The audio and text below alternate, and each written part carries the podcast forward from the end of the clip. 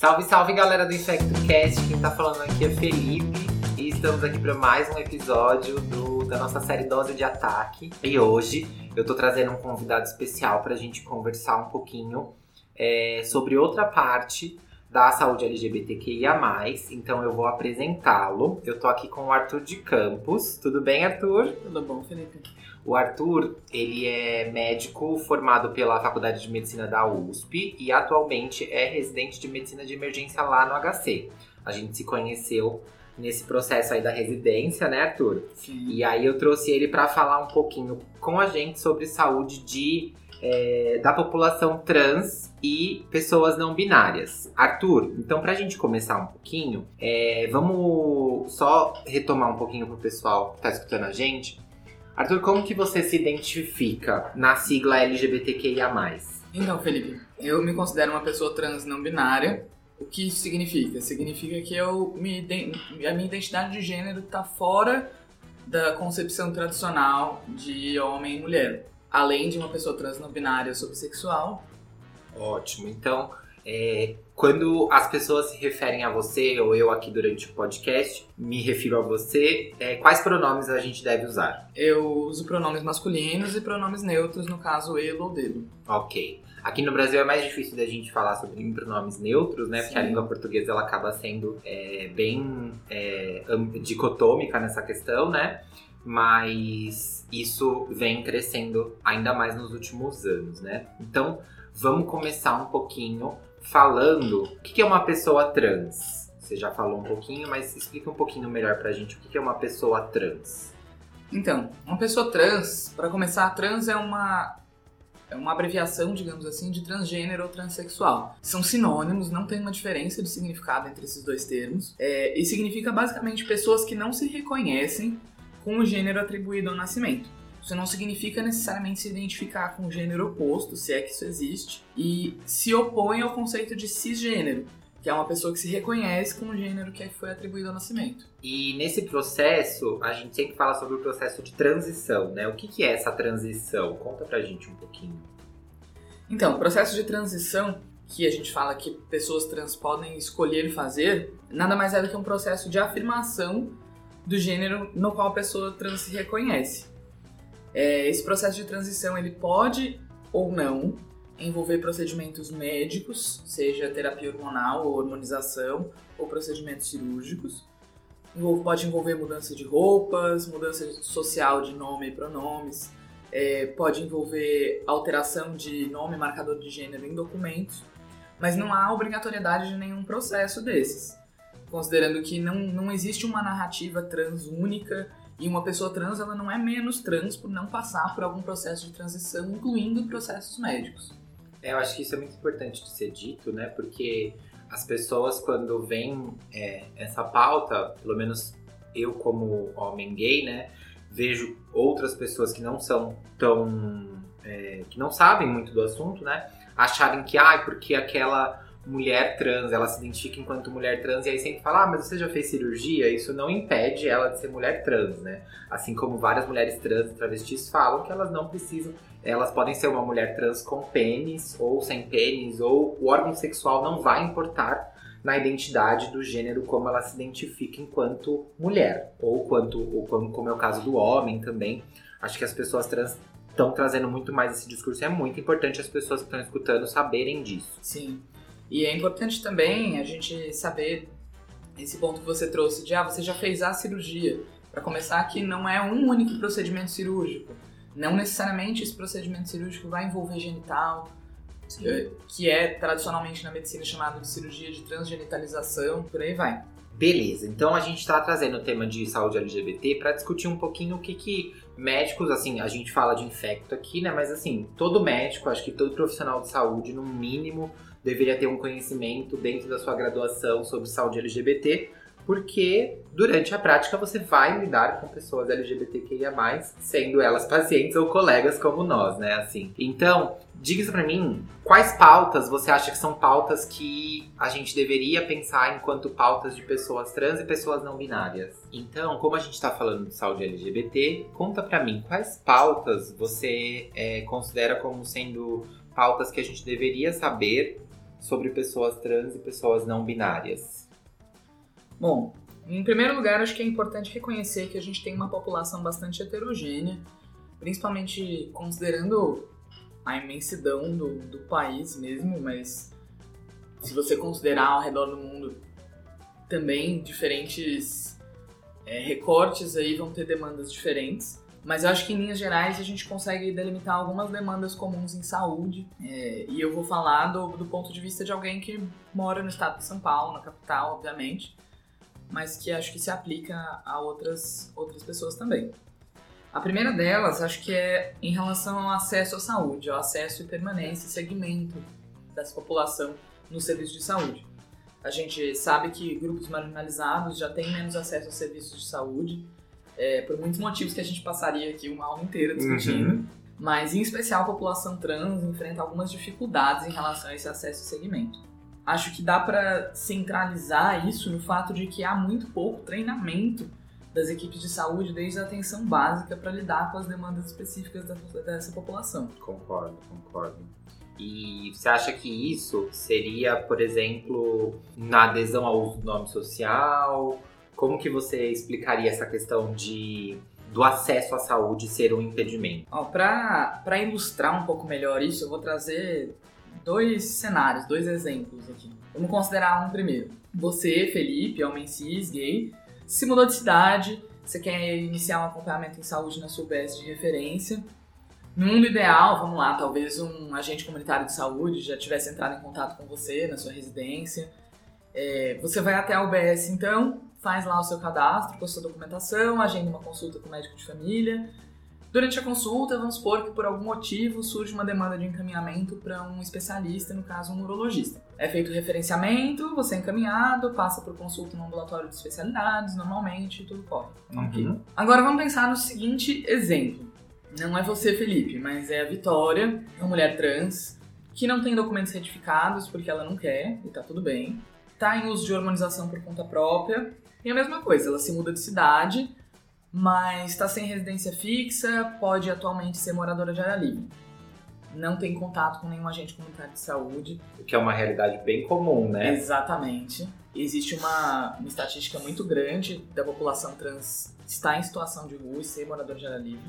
Mas enfim, ela vai até a UBS, talvez já haja até uma reação negativa da própria equipe de segurança da UBS de barrar a entrada dessa, dessas pessoas. Quando vai fazer o cadastro, que você, Felipe, foi lá, entregou seu RG e fez o cadastro normalmente.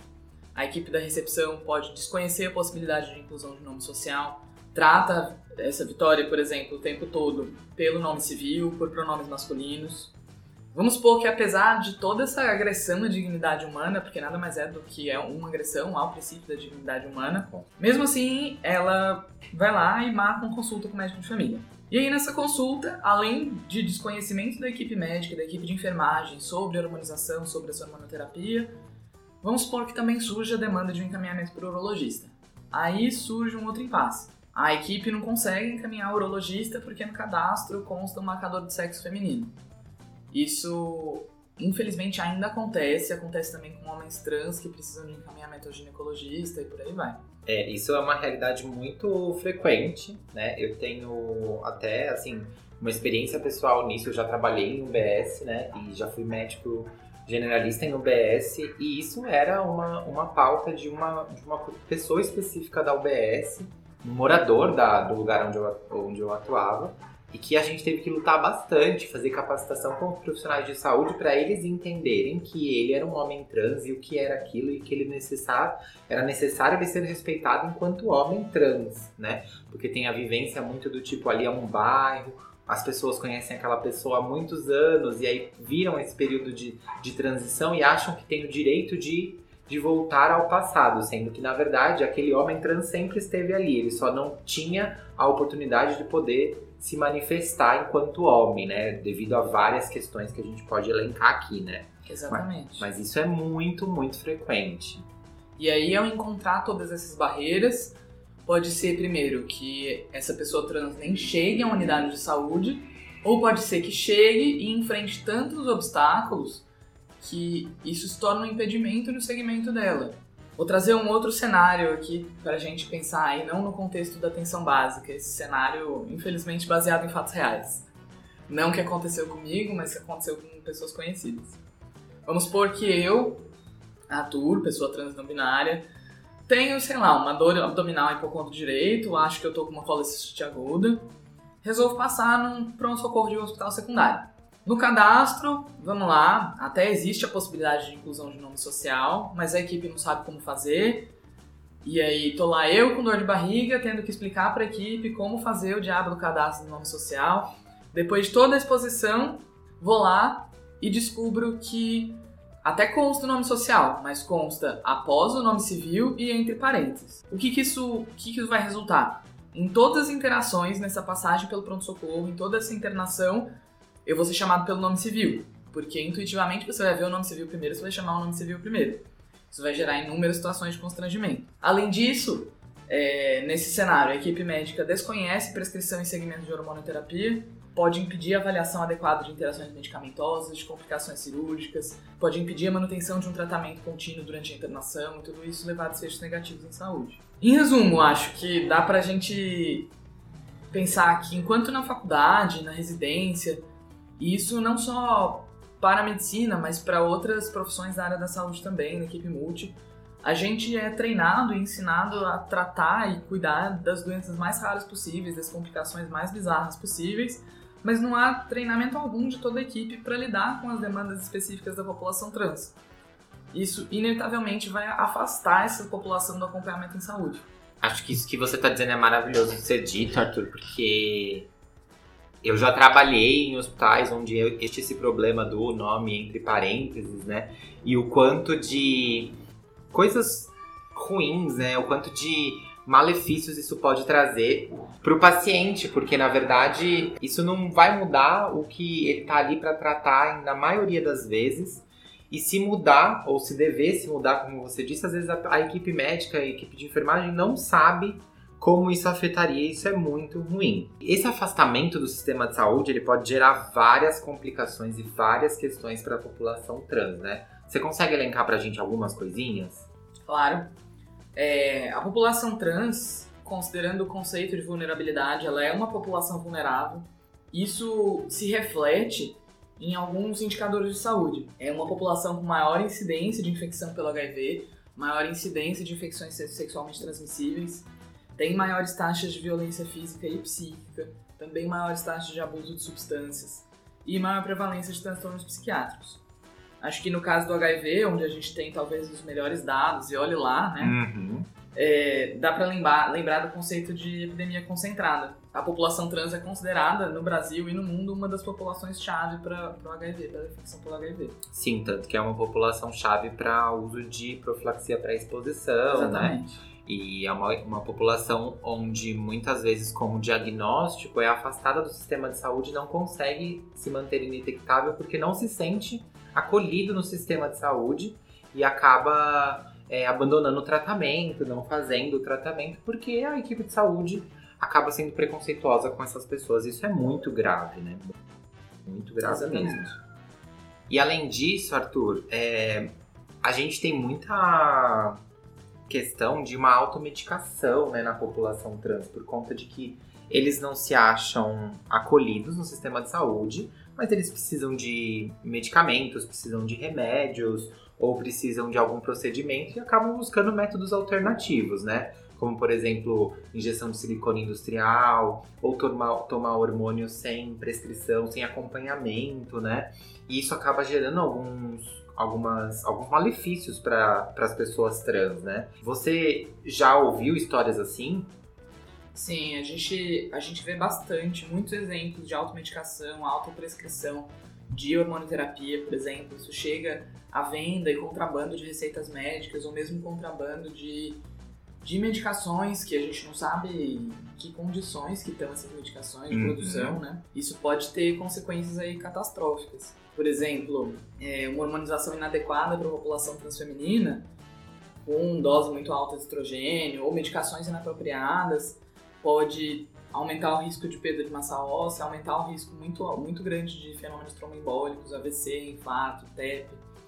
É, e esse risco ainda mais a gente considerar que tem uma alta prevalência de tabagismo nessa população. É verdade. No caso da população transmasculina, essa hormonoterapia inadequada também pode ter desfechos negativos, seja só por desregulação do eixo hipotálamo hipófise gônada, né? Ou por conta de alteração de perfil lipídico, policitemia, também aumento de risco cardiovascular, aumento de risco de fenômenos tromboembólicos, além de hepatotoxicidade no caso de uso de formulações de testosterona via oral, que é muito comum aí ainda em, em contextos de academia, tudo, Sim. né? E que acaba se, se expandindo para a população trans. E tem inclusive o que você citou, que é esse caso mais emblemático, né, de de injeção de silicone industrial, cirurgias clandestinas, que é considerada no Código Penal como crime contra a saúde pública. É, e é mais comum na população transfeminina, usada para modificações corporais numa população sem acesso a procedimentos cirúrgicos adequados. Sim. E a gente nem precisa comentar o, o, as inúmeras complicações, a alta taxa de mortalidade, todos os desfechos aí que sim, a gente encontra. Sim, acho que agora até na mídia tá tá rolando um caso aqui de uma pessoa aqui de São Paulo que acabou injetando óleo que foi injetar outras coisas e acabou injetando óleo mineral no rosto, né? Uma mulher trans que acabou buscando esses procedimentos porque ela não tinha dinheiro para buscar um procedimento num hospital ou porque ela não se sentia acolhida e ela buscou esse procedimento e acabou tendo essa deformação, né? Isso é muito, muito grave, além dos riscos de infecção, complicação, embolia desse produto. Isso é bem grave mesmo. Arthur, muito obrigado pela presença, viu? Você quer deixar uma última mensagem aí pro pessoal do InfectoCast? Sim, acho que é importante a gente lembrar que existe uma falta ainda de, de estudos adequados para uma, uma boa prática de medicina baseada em evidência dentro do cuidado da saúde trans, mas já existem protocolos razoavelmente bem estabelecidos de cuidado, disponíveis para consulta de todo mundo. Acho que dá para citar dois principalmente que é o protocolo para atendimento de pessoas trans e travestis do município de São Paulo, Show. que está disponível no site da prefeitura, e o Standards of Care da World Professional Association for Transgender Health, que também é acessível pela internet gratuitamente. Show de bola. Gente, a gente vai deixar o link desses dois protocolos no post do Instagram do episódio, tá bom? Para quem quiser conferir e saber mais sobre o assunto. Eu vou. Arthur, fala pra gente as, redes, as suas redes sociais pro pessoal lá te seguir e tirar dúvida às vezes, porque as pessoas às vezes não têm com quem tirar dúvida, né? Lembrando que a gente está aqui falando num contexto de informação, existem vários lugares onde a gente pode tirar essas dúvidas, mas às vezes existe uma pessoa trans ou uma pessoa não binária que está escutando a gente que quer se identificar como uma pessoa igual a ela, ter esse canal de acesso. Fala aí pra gente as suas redes sociais. Eu não, eu não, tenho grandes redes sociais, não. Eu sou mais ativo no Instagram, é arroba, na verdade, Arthur com TH. E basicamente isso. Show de bola. Para vocês que estão escutando o InfectoCast, o InfectoCast também tem as redes sociais, então segue a gente no Twitter e no Instagram, é arroba InfectoCast. E a gente termina aqui mais um episódio da Dose de Ataque. Muito obrigado de novo, Arthur, pela presença. Fico muito feliz que você tenha participado aqui com a gente nesse episódio. Eu que agradeço pelo convite, Felipe. E é isso, gente. Um beijão, viu? Até a próxima.